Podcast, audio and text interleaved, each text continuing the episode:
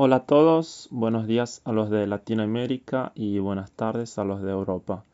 Seguimos con los devocionales eh, imitando a Jesús y el tema de hoy es escuchar la voluntad de Dios.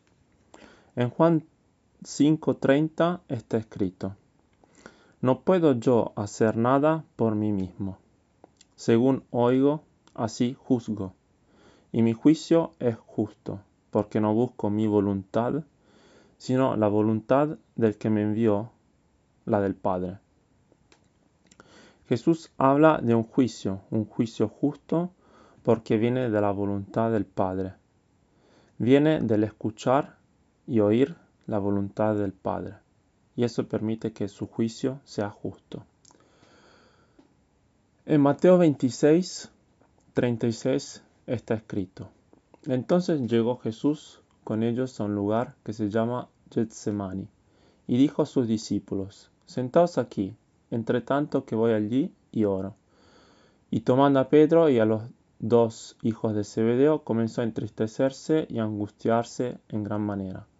Entonces Jesús le dijo, Mi alma está muy triste hasta la muerte, quedaos aquí y velad conmigo. Yendo un poco adelante, se prostró sobre su rostro, orando y diciendo, Padre mío, si es posible, pase a mí esta copa, pero no sea como yo quiero, sino como tú.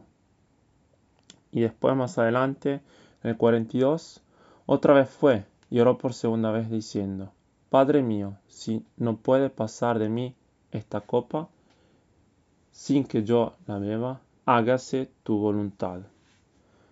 Jesús sabía que estaba por sufrir, pero oró, escuchó la voluntad del Padre y sabía que la voluntad del Padre era justa, era correcta, era para el bien.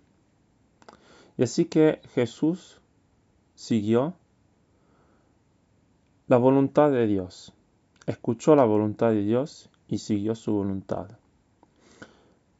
Quiero dejarte dos preguntas para que te tomes un minuto y puedas reflexionar sobre estas dos preguntas. Pregúntate, ¿cuál es mi voluntad para hoy? Y después pregúntale a Dios, Dios, ¿cuál es tu voluntad para mi vida en el día de hoy? Y si quieres compartirlo en el grupo, eh, sería una cosa muy buena. Y bueno, te deseo un feliz día y nos hablamos mañana. Chao, chao.